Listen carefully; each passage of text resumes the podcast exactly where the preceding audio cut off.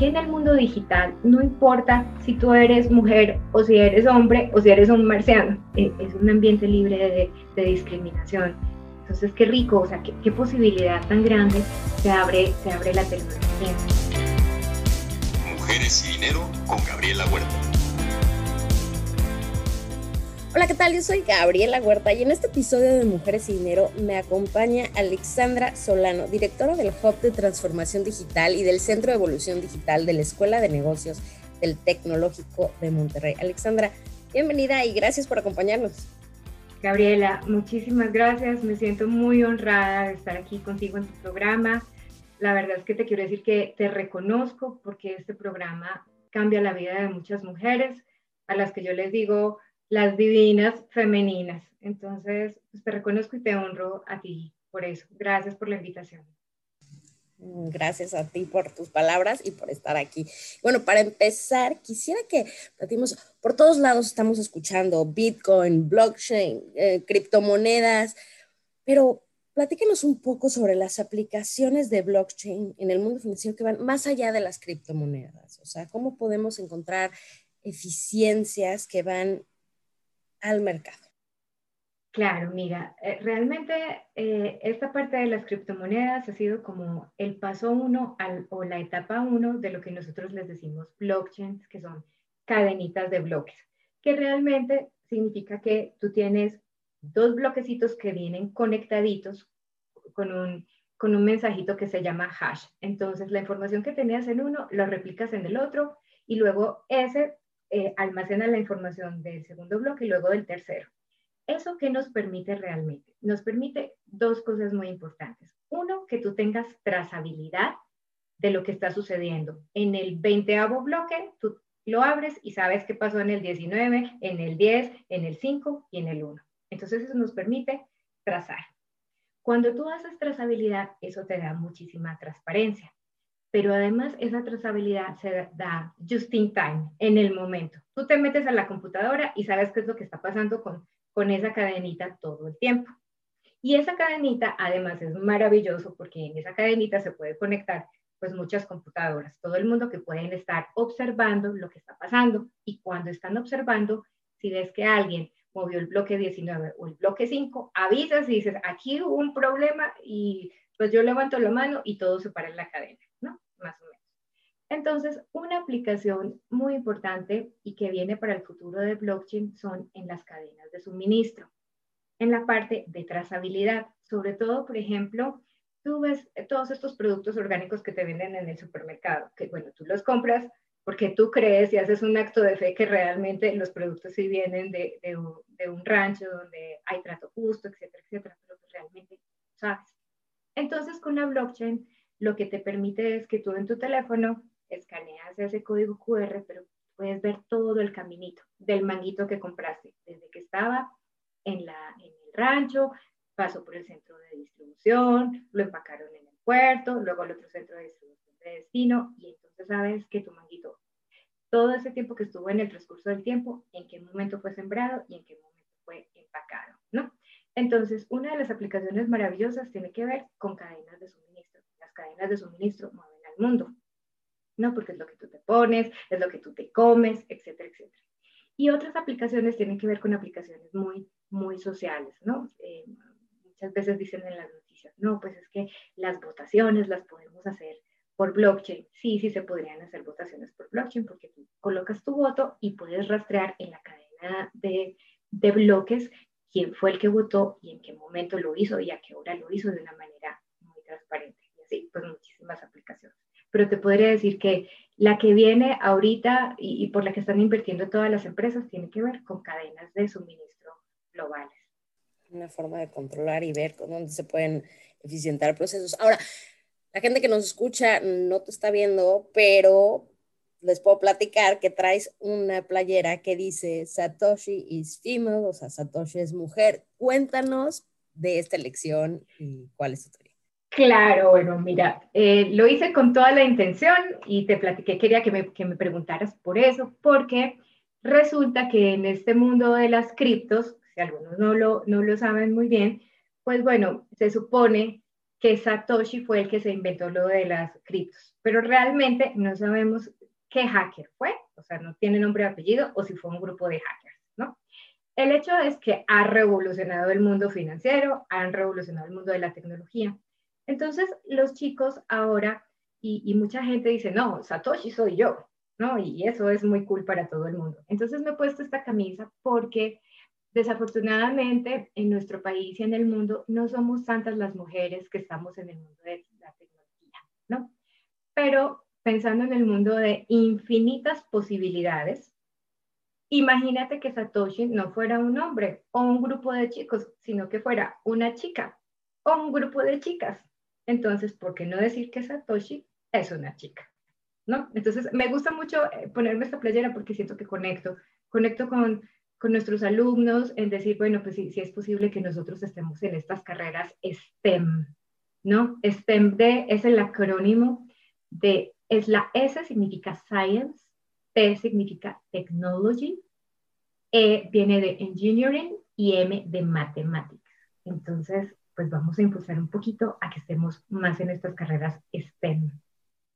Y hablando de ese impulso, ¿cómo podemos llevar a más niñas a buscar crecer en carreras STEM o que se interesen en este tipo de áreas? Claro, mira, no es tan difícil. Este es nuestro momento tecnológico de las niñas. ¿Por qué? Porque tenemos accesibilidad desde el teléfono, o sea, no tienes excusa porque desde el teléfono puedes entrar a estudiar. Pero luego resulta que estas carreras, estas tecnologías que no son solamente blockchain, porque está blockchain, está data analytics, está inteligencia artificial, está cloud, está quantum, está IoT.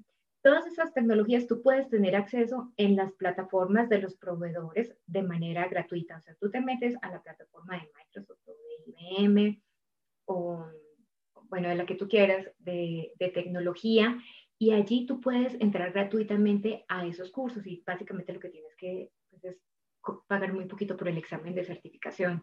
Entonces, tienes la posibilidad de tener el acceso por el teléfono. E, ese estudio es gratuito, puedes tener acceso a él, pero además de eso, eh, está la posibilidad o la gran posibilidad que el mercado laboral, Gaby, es gigante. Hay una demanda gigante por, por, por personas que tengan estos estos skills, estas habilidades. Y además, si te fuera muy mal porque no te contrata nadie, lo cual es imposible, ¿no? En estos momentos, también tienes la posibilidad de hacer tu propio emprendimiento. O sea, imagínate, pues el COVID nos mandó, al mundo digital y es el mundo de las, de las grandes oportunidades. Y todavía más es como, te diría yo, que lo mejor que, que sucede es que aquí en el mundo digital no importa si tú eres mujer o si eres hombre o si eres un marciano o si, o, si eres de un país o del otro, si estás casado o no. Te pide que hagas un trabajo, mandas tu trabajo a donde empresa que lo tengas que entregar y si tu trabajo es bueno, se te contrata por eso, pero eh, es un ambiente libre de, de discriminación, es un ambiente libre de que tú tengas que ir a la oficina porque tú puedes estar en tu casa con tus niños y estar trabajando. Entonces, qué rico, o sea, qué, qué posibilidad tan grande te abre, te abre la tecnología pues este es nuestro momento. Ahorita sí no tenemos excusa, Gaby, de que no se puede, ¿no? Nada más, pues tiene un precio, claro, tenemos que estudiar un poquito, pero solamente un poquito, ¿no? Estudiar un poquito y ya una vez con los conocimientos, cumplir con lo que se te está pidiendo para seguir en el proyecto, en tus horarios, en tu espacio y como sean las iteraciones, ¿no? Claro, porque es un aprendizaje continuo de toda la vida, sobre todo la tecnología. ¿no? Que nos va avanzando. Ahora, platícanos, cuando tú eras niña, ¿cuál era tu sueño de trabajo? O sea, ¿con qué soñabas de cuando sea grande quiero ser? Pues mira, cuando, cuando yo era niña, yo me imaginaba que iba a estar viajando por todos los países y, y lo que me encantaba o lo que pensaba era que siempre iba a estar como en esta parte como de misiones comerciales, haciendo negocios con todo el mundo y abriendo nuevos mercados y demás, ¿no? Y, y, también así como que comencé un poquito mi, mi carrera profesional, pero una, un accidente del destino que hizo que me pagara el tecla maestría y me tuviera que quedar dos añitos para pagar esa beca, hizo que descubriera una vocación que no conocía. En esos momentos, pues eso fue, pues como enseñar, estar con los chicos, transmitir. Y eso ya me llevó como a puestos más administrativos, pero ese sueño antes era como viajar muchísimo por todo el mundo. Ese era, creo que es el sueño de muchos, ¿no? Ir conociendo otras culturas. Y hablando de eso, tú naciste en Colombia en una época bastante complicada para tu país y tomaste una vacación a México. Platícanos de eso y de cómo fue que cambió tu vida. Claro, fue, fue, fue una gran aventura, ¿no? Ahorita Colombia está viviendo momentos muy difíciles también, pero en esa época pues también eran otros momentos muy difíciles. Estaba todo el conflicto armado, teníamos por un lado los cárteles, el de Bogotá, de Medellín, el de Cali, pero paralelo a eso teníamos eh, todos los grupos guerrilleros, ¿no? el M-19, las FARC, pero además estaban los paramilitares, que eran los que defendían a los empresarios, y todos se vestían igual, entonces, y luego estaba el ejército que defendía a la población, entonces era un ambiente muy, muy, muy, muy difícil para estar, era el momento de las bombas, etcétera, etcétera. Entonces, tomo unas vacaciones y, y llego aquí a, a México. En esos momentos México estaba muy, muy pacífico, ahorita es un poquito más complicado, ¿no? Y pues si me encuentro con un país con una riqueza enorme, ¿no? Desde, desde la gastronomía, desde la cultura, de la cantidad de lugares que, que, hay para, para conocer y, y, se abren infinitas posibilidades, ¿no? Tenía yo dos becas para, para estudiar en, en Colombia, en, muy buenas universidades, pero siempre he tenido la característica de que me encanta el misterio y soy súper curiosa.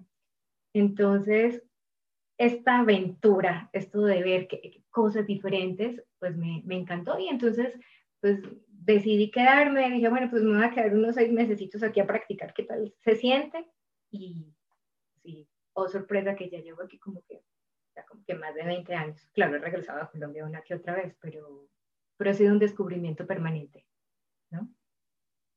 Mencionaste que cuando empezaste con la maestría fue que descubriste tu pasión por enseñar a las nuevas generaciones y que como en este mundo tecnológico realmente no hay barreras y no importa si eres hombre, mujer, marciano, etcétera. Pero realmente, ¿cuál crees que sea el mayor reto al que se van a enfrentar las mujeres que hoy están estudiando la carrera? O sea, ¿cómo ves que sea el mundo al que ellas lleguen? Mira, yo pienso que el mayor reto a, las que, a lo que se van a enfrentar ellas es, tiene que ver, uno, con ellas mismas y el otro, con los demás. Y te voy a decir por qué, con ellas mismas y por qué con los demás, ¿no? Eh, con ellas mismas porque van a tener que tener mucha determinación. Determinación para cumplir su propósito porque hay muchas expectativas para nosotras de lo que nosotras como mujeres deberíamos de hacer, entre comillas, ¿no? Y entonces, pues no necesariamente esas expectativas sea lo que, lo que cumpla tu propósito, ¿no? Entonces, eh, te vas a tener que confrontar con tu verdadero propósito, pero ese propósito es interno, o sea, lo tienes que descubrir tú. Y si no lo descubres, vas a poder estar muy perdida porque vas a navegar por muchos océanos que no te van a gustar, ¿no? Y ese propósito tiene que ver con, con algo muy profundo, con algo muy potente, eh, que es como cómo conjuntas tu pasión, tu misión de vida, tu vocación, tu profesión y pues si sales adelante con eso. Entonces vas a tener que tener mucha determinación para, para cumplir con ese propósito. Claro, primero tendrás que conocerlo, ¿no? Y luego, lo, lo segundo es que eh, tiene que ver con los demás porque sola no lo vas a lograr. Lo que sea que te vayas a proponer, ojalá fuera muy grande, lo vas a tener que hacer con los demás. Y para eso vas a tener que formar una red de apoyo. Una red de apoyo muy importante que tendrá que ver, ojalá que se pueda con tu familia, con tus amigos, pero también con tus compañeros de trabajo, pero también con los socios que tú decidas tener estratégicos en, tu profesión. Y, aquí eh, esa red de, de apoyo es fundamental. Y no es red de competencia, es red de apoyo, ¿no? Y estamos acostumbrados a, a competir y no a colaborar. Entonces el reto es cámbiate el chip, que aquí colaboramos y no competimos. Tal vez compitamos en muchas cosas, pero un mundo competitivo es muy desastroso. mm, a veces muy inhumano. Es mejor colaborar. Es cambiarte esa chip a colaborar. Creo que colaborando alcanzas muchísimas cosas más que compitiendo y quedándote ahí solo con la banderita, ¿no? Sí, entre más brillan todos, más brillas tú. Ahora, Alessandra, sobre este propósito, ¿cómo puedes encontrarlo? O sea, para quienes nos escuchan y no tienen ni idea de qué es lo que quieren hacer, ¿cómo pueden encontrar o qué herramientas pueden usar para encontrar ese propósito? Claro que sí, mira, hay un modelito que es el que yo utilicé para encontrar el mío. No se encuentra todo el tiempo siempre, pero, pero fíjate, se llama el modelo Ikigai, ¿no? Este eh, es un modelo que, estuvieron trabajando unos, unos españoles que se fueron a esta provincia de Okinawa, que queda en Japón, ¿no? Y ves que allí hay, un, hay una población, una comunidad donde son, son muy longevos, están muy plenos, ¿no? Y, y todo el tiempo pareciera eh, que, que, han descubierto su, su, propósito. Entonces los estudiaron y de ahí sacaron este modelito del que te voy a platicar que se llama el modelo Ikigai. Entonces dices, ¿cómo, ¿cómo encuentras tu propósito? Entonces dicen, tiene que ser la intersección entre tu pasión, más tu misión, más tu vocación, más tu profesión. dices, bueno, sí, pero ¿eso qué significa? O sea, todas esas cosas, pero ¿cómo? Entonces, fíjate, tu pasión la vas a encontrar cuando identifiques lo que tú verdaderamente amas con lo que tú haces bien. Esa es tu pasión, lo que tú amas con lo que tú haces bien. Entonces, te tienes, tendrías que preguntar eso, ¿qué hago bien y qué amo? Luego, tu misión. Tu misión tendrás que encontrarla cuando tú identifiques y juntes lo que tú amas con lo que el mundo necesita. No vas a hacer todo lo que el mundo necesita, pero vas a hacer algo. Luego te vas a enfocar en tu profesión. Para que tú, para que tú sepas tu profesión, eh, tendrías que ver lo que tú sabes hacer muy, muy, muy bien y por lo que te van a pagar. Y luego, tu vocación tendrá que ver con lo que el mundo necesita y por lo que también te podrían pagar. Por ejemplo, ¿no? Mi vocación, ¿sí? Tiene que ver con enseñar a las, a las personas, ¿no? Y, por eso me pagan, ¿no? Y es algo que necesita el mundo, la enseñanza, ¿no? Luego, mi profesión tiene que ver más con los ámbitos de, de, la ingeniería y de la investigación, ¿no? sé investigar muy bien, o sea, lo sé hacer muy bien y por eso me pagan también el TEC, porque hago mis investigaciones y demás, ¿no? Y también por estar aquí en el hub. Luego, eh, mi pasión, lo que a mí me apasiona es desarrollar a las personas, o sea, a mí me apasiona desarrollar a mis alumnos, pero también desarrollar a mis equipos. Me gusta que, luego ocupen puestos de liderazgo, o que terminen su doctorado, o que se vayan a trabajar a otro lugar, pero me gusta mucho verlos crecer, ¿sí? Eh, amo eso. Entonces, mi pasión significa, tiene que ver con desarrollar a las personas, pero mi misión, que tiene que ver con lo que yo amo y lo que el mundo necesita, yo lo entiendo eh, o, la veo en el hub, teniendo este, este liderazgo en la parte de tecnologías, pero sí me importa mucho que las mujeres podamos abrirnos cancha en esa parte que yo la siento muy, muy liberadora, ¿no? Y si tú me dices, bueno, ¿y cómo la resumirías? Para mí, mi propósito, yo digo, tiene que ver con liderazgo en el salón, en, muchas partes, pero me gusta un liderazgo con misericordia. O sea, y digo con misericordia porque es un, liderazgo más, más suave, más femenino, es un liderazgo del corazón, más compasivo, más de la dignidad, no porque lo masculino no sea así, pero bueno, son cualidades más, más femeninas, ¿no?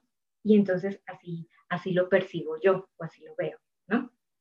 Entonces, bueno, entonces habría que ver, imagínate tu pasión, tu misión, tu vocación y tu profesión. Y ahí donde todo eso confluya, encontrarás tu propósito.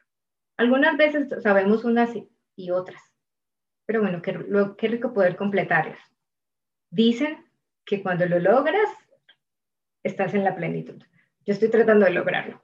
es un camino. No, no es que ya lo logré, no. Pero bueno, espero que, sí, espero que esta herramienta como que ayude, porque si todo el mundo dice, busca tu propósito y todo el mundo promueve, entonces como que, ¿cómo? Sí, o sea, ¿de qué se trata y con qué se come? Sí, nuestro rector Juan Pablo Murre también el propósito es muy importante, pero muchas veces te quedas pensando, sí, el propósito, pero la misión, pero qué. Pero creo que el, el modelo Ikigai ayuda mucho a que te sientas y lo escribas. Te podrías dar media horita nada más. Es de autoconocimiento, es algo que nadie te lo va a decir, solamente tú lo tienes que descubrir. Pero cuando yo empecé a descubrirlo, eh, em, empecé a sentirme muy congruente conmigo misma y entonces todas las cosas empezaron a, alinear y las que no pertenecían pues empezaron a alejar, pero no pasa nada, ¿no? Platícame, Sandra, ¿cómo desde el punto de vista de docente, viendo un grupo de, de estudiantes, cómo es que puedes ir identificando o ayudarles a que lleguen a su propósito o lo encuentren? Pues mira, yo trato de ser muy cercana a ellos, pero te tengo que confesar que soy una profesora un poco diferente, ¿no? Eh, me encanta que siempre en la clase hacemos una sesión de mindfulness, siempre, siempre, siempre, siempre lo colocamos. ¿Por qué? Porque para mí es muy importante que los chicos eh, siempre estén tratando de regresar siempre a su centro. Y lo que te ayuda mucho el mindfulness es a estar presente y tener como ese autoconocimiento, ¿no? Entonces, siempre que iniciamos la, sesión de clases, entro como que en el interior, ¿no? Una vez que ya están en posición zen, que les digo yo, luego están un poquito más este, relajaditos, ya metidos más en su cuerpo, después tengo un decálogo, ¿no? Son, son 10 puntos, ¿no? Entonces el primer día les digo, este es el decálogo de Alexandra, no es, no, es, el tuyo, pero yo te voy a contar el mío y te voy a platicar de cada punto, cómo veo cada punto y si te sirve. Entonces hay un punto que se llama el propósito. Y les digo, aves del mismo plumaje siempre vuelan juntas. Y, y, lo que hago, y lo que hago con ellos es tocar, por ejemplo, este, este modelo Ikigai. ¿no? No importa que esté dando clase de blockchain, no me interesa si estoy en globalización de los negocios, siempre la clase es tocar un punto de ese decálogo y siempre en ese decálogo eh, platico del propósito, les digo, bueno, con quién vuelan ustedes, entonces hablamos de eh, relaciones que puedan ser tóxicas eh, y, como tal vez no deberías de estar ahí. Y, y, me tardo como 15 o 20 minutos tocando esos puntos. Y los toco con ellos porque son, son muy importantes y tienen que ver con, con la persona. ¿ya? Y ya después ya me meto en, en, profundidad en el tema, pero siempre mis sesiones siempre se van a caracterizar por porque ellos entren, les digo, eh, en Harvard, o sea, hay una, hay una, hay una doctora que escribe en Harvard que se llama Jacqueline Carter, ¿no? Entonces ella tiene un, es parte de un programa que se llama eh, como de desarrollo de tu potencial, es un programa global. Y lo que dice es que ella ha entrevistado a varios líderes de todo el planeta, de Cisco, de IKEA, de Walmart, etcétera, etcétera, y ha trabajado con ellos para desarrollar su potencial, pero desde el entrenamiento de la mente. Y este entrenamiento de la mente lo hace con mindfulness y, diferentes eh, técnicas, ¿no? Entonces les digo, yo los estoy entrenando a ustedes para que sean líderes como los que entrevista la, la doctora Carter, ¿no? Y te dice la doctora Carter que los mejores desempeños de los líderes se dan cuando hacen estas prácticas de mindfulness y miden esos desempeños en qué tan motivados están sus empleados y qué tan enfocados están en sus prioridades. Entonces les digo, bueno, queridos líderes, vamos a empezar el entrenamiento en nuestra sesión de mindfulness y terminamos mindfulness y revisemos el decálogo y de este decálogo entramos a, propósito o, con quién vuelas o energía alta siempre gana. y ya les, ahí les doy mi, toquecito de Alexandra y le digo, si esto te sirve, maravilloso, si no, olvídalo y, este, y entremos al tema. Blockchain para cadenas de suministro y pienso que esa es, mi contribución con ellos. Y, sabes que siento mucha, mucha cercanía, muchas cosas eh, les hacen clic, otras. Sobre este tema de con quién vuelas y las relaciones tóxicas, ¿cómo recomiendas deshacerte de ellas? Porque no es tan fácil a identificarlas y después tomar el camino para alejarte de lo que te está haciendo daño. Entonces, ¿cómo les recomiendas hacer?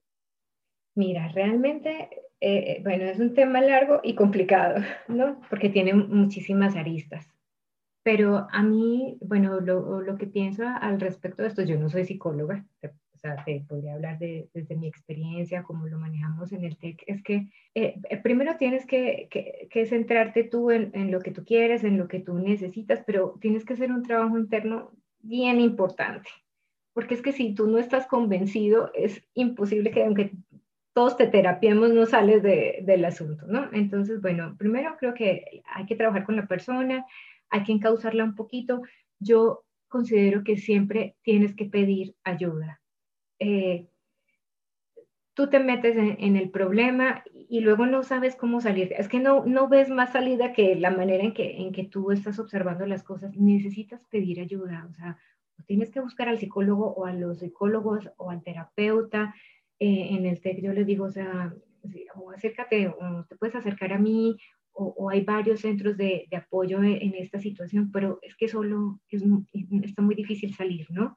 Entonces, lo primero que, te, que mi recomendación es, entro en mí y cómo me siento con esto. Si esto a mí me está apachurrando el corazón, indicador de que esto no, no está bien, ¿no? O sea, una, una relación es para que estés feliz, para que la disfrutes, para que estés pleno, sonriente, no para que estés sufriendo, te sientas mal, ¿no? Entonces, si tu corazón se apacharra, o sea, te lo digo en términos de los alumnos, ¿no? Sí, o sea, sí, bueno, y también como, como mujeres, o sea, si vives con el corazón apacharrado en tu casa, pues algo está pasando y no quieres verlo. Hazte el ejercicio tú de decir, ¿por qué tengo mi corazón apacharrado y merezco una vida diferente, ¿no? Pero luego salirte de ahí está súper complicado. Entonces tienes que buscar ayuda y tienes que tomar el valor de decir, es, tengo un problema, no sé cómo salir de aquí, por favor, ayuda, ¿no? Y que, y que te ayude el que pueda. Bueno, el que pueda, que tú tengas confianza, pero no está mal compartir lo que nos pasa, al contrario, puedes ver más posibilidades que digas, pues nunca se me ocurre que pueda haber hecho esto, puedo salir así, o te van a, a, recomendar una meditación, o te van a recomendar un libro, te van a recomendar un abogado, te van a recomendar mil cosas. Pero si tú te, encapsulas ahí con tu caparazón, no vas a salir de ahí solito. Esas dos cosas creo que son muy importantes. Y con esto en mente, platícanos cuál ha sido una de las decisiones más difíciles que has tenido que hacer y cómo ha impactado tu vida. Bueno, Gaby, a ver, te, te, voy a platicar algo, algo muy personal, o sea, me voy a ventanear, pero es porque creo que es muy importante no, no poner la, la, la figura de, de, la líder perfecta, porque pues creo que no existe, o como la líder como que un poquito más humana. Eh, para mí eh, fue un momento muy complicado cuando tuve que asumir eh, una dirección regional en, aquí en el TEC, pero al mismo tiempo en mi pequeño había acabado de nacer, estaba recién nacido, y al mismo tiempo yo estaba como, como en la mitad de mi, de mi doctorado en, en, en otro país, estaba en, en, Europa, ¿no? Tenía esas tres cosas, pero eso es retador. Pero lo que me pareció más retador es que en ese mismo momento este, yo estaba eh, separándome de mi pareja, ¿no? El papá de mi hijo. Entonces, claro, como te comenté en algún momento, este, tú quisieras dejar el corazón en la casa e irte caminando a la oficina y decir, hola, vine con el cerebro y no pasa nada, ¿no? O quisieras este, decir, bueno, pues, o sea, dejo esto aquí, pero tu trabajo te necesita y los demás te necesitan, ¿no? Entonces, e, en, ese, en ese momento para mí, eh, es, estar sacando la dirección fue muy, muy complicado, pero aprendí que si me apoyaba en mi equipo, lo podía lograr. Y ahí es donde viene la importancia de las redes de apoyo, ¿no? Mi equipo me apoyó muchísimo. Yo tuve que delegar y me enfoqué en los KPIs que eran los importantes, ¿no? Por ejemplo, eh, con la parte del niño, afortunadamente nosotros teníamos en el TEC eh, un centro, se llama Centro de Apoyo a la Mujer Profesionista, que básicamente nos apoyaban a nosotras, las profesoras, con nuestros chiquitos allí. Entonces, este, nosotros podíamos bajar a alimentarlos, eh, eh, tenían unas profesoras así high scope y que los estimulaban, etcétera, etcétera, etcétera. Entonces eso me daba la tranquilidad a mí de que yo estaba en la oficina, pero que bajaba y podía ver a mi pequeño. Y luego e, en la parte de, del doctorado, pues no es así como, ay, ya voy a dejar esto. Además estaba becada y era una beca internacional y se vencía la beca. Tenía dos años para terminar, ¿no? Y, no había situación de que si yo no, si yo no lo terminaba tenía que pagar ya todo lo que habían pagado el TEC por mí este, para ese estudio. Entonces no podía decir, no, ya, ya no, ya no, ya no quiero el doctorado, mejor no. Entonces eh, tenía que sacar la dirección, tenía que sacar a mi hijo y tenía que sacar el doctorado a mí. Entonces, este, en esos momentos, cuando fue esa, esa separación, yo lo viví como un gran fracaso, ¿no? Un, un gran fracaso eh, en términos del sueño que no se cumplió, ¿no? De que a pesar de la, de la mejor voluntad intento de las dos personas, las cosas no salieron, pero pues las cosas no estaban funcionando. Pero luego me di cuenta que ese, eso que yo viví como un gran fracaso, para poder sacar adelante todas esas cosas, me hicieron transformarme. No sé, no sé qué, qué salió de mí. No podía renunciar a ninguna de las cosas. O sea, no podía dejar la dirección porque me quedaba sin trabajo, ni modo que regresara a Andrés a dónde lo iba a poner, ¿no? Y el doctorado pues tenía que sacar la beca. Entonces, e, esa situación hizo que, que muchos sentimientos como de culpa, de miedo, de frustración, los tuviera que transformar, ¿no? Y, luego me di cuenta, ya cuando ha pasado el tiempo, que al hacer esa transformación, fíjate que mi departamento tuvo los resultados mejores de todos los años que había tenido, los resultados más, más creativos con mi equipo enfrente, ¿no?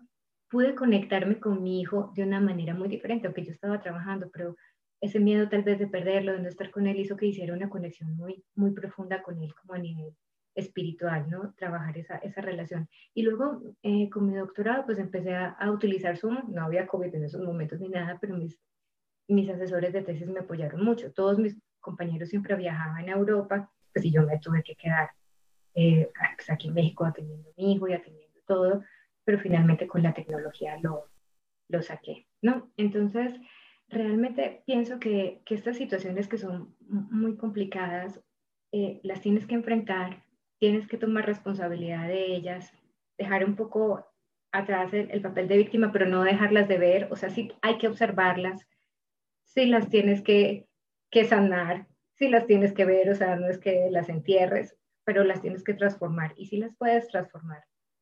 ¿Sí? Es, es, lo que pienso. Entonces, el más grande logro fue que por fin, o sea, pude sacar los tres. Ese fracaso, que lo vi como fracaso en ese momento, se transformó, se transformó en muchos logros muy padres, pero fue un trabajo personal muy fuerte, ¿no?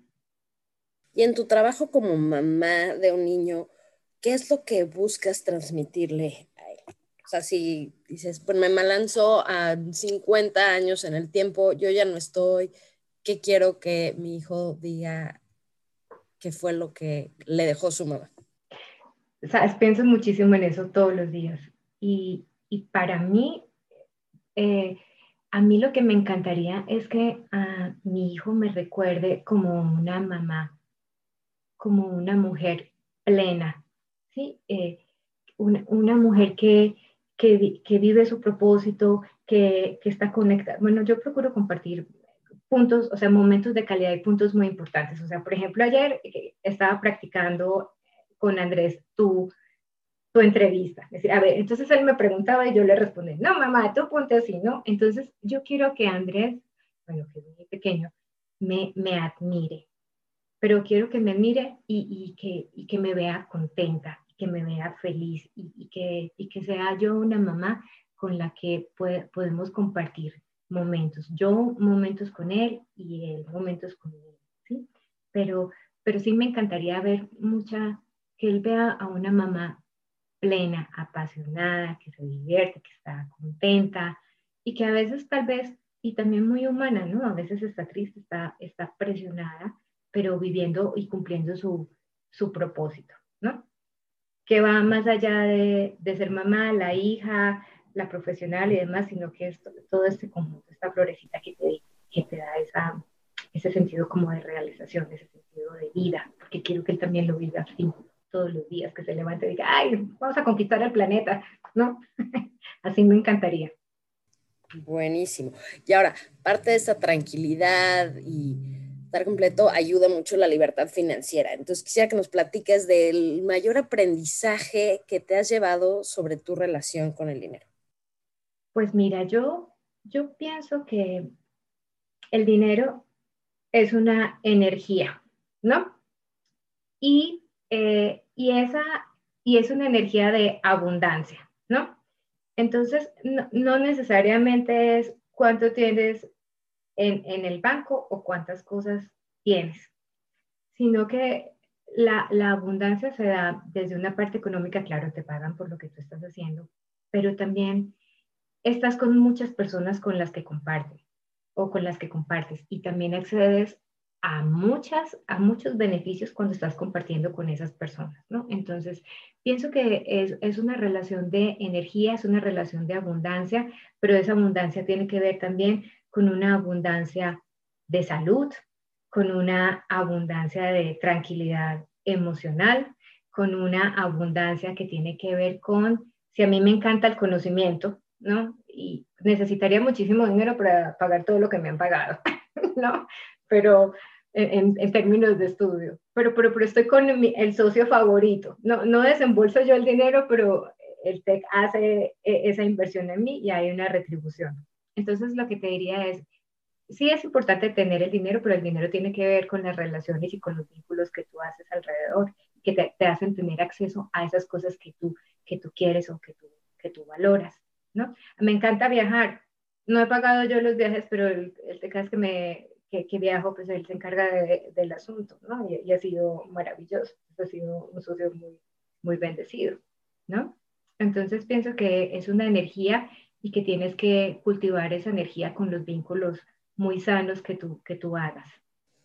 Y otra forma de viajar es por medio de los libros. Entonces, platícanos, Alexandra, para terminar esta entrevista, de algún libro que haya sido especial para ti y por qué lo recomiendas. Claro, mira, hay un, hay un libro que, que me encantó.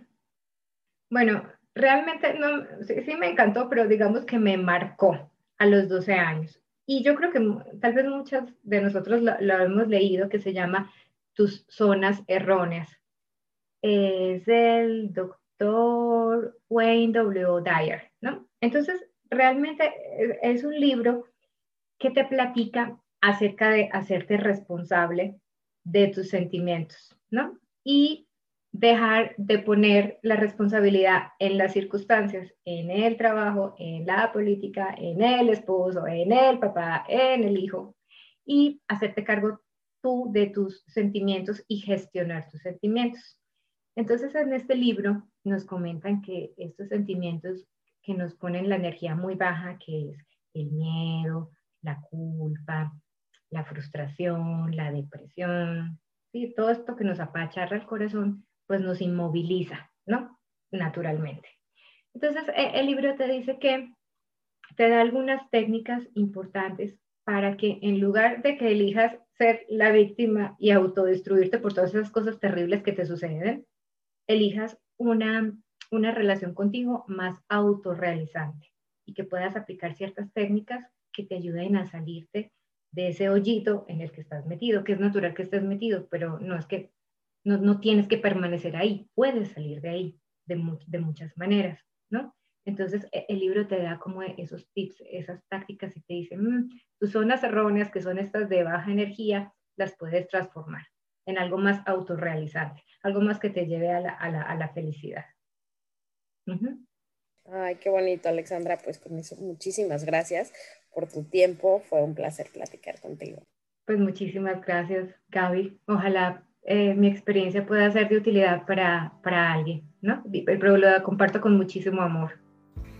Y cómo no, de nuevo muchas gracias y también muchísimas gracias a todos ustedes que nos escuchan. Esto fue Mujeres y Dinero. Yo soy Gabriela Huerta y los invito a registrarse en mi página gabrielahuerta.com.mx. Hasta la próxima. Y Dinero con Gabriela Huerta, el podcast sobre las mujeres en el top.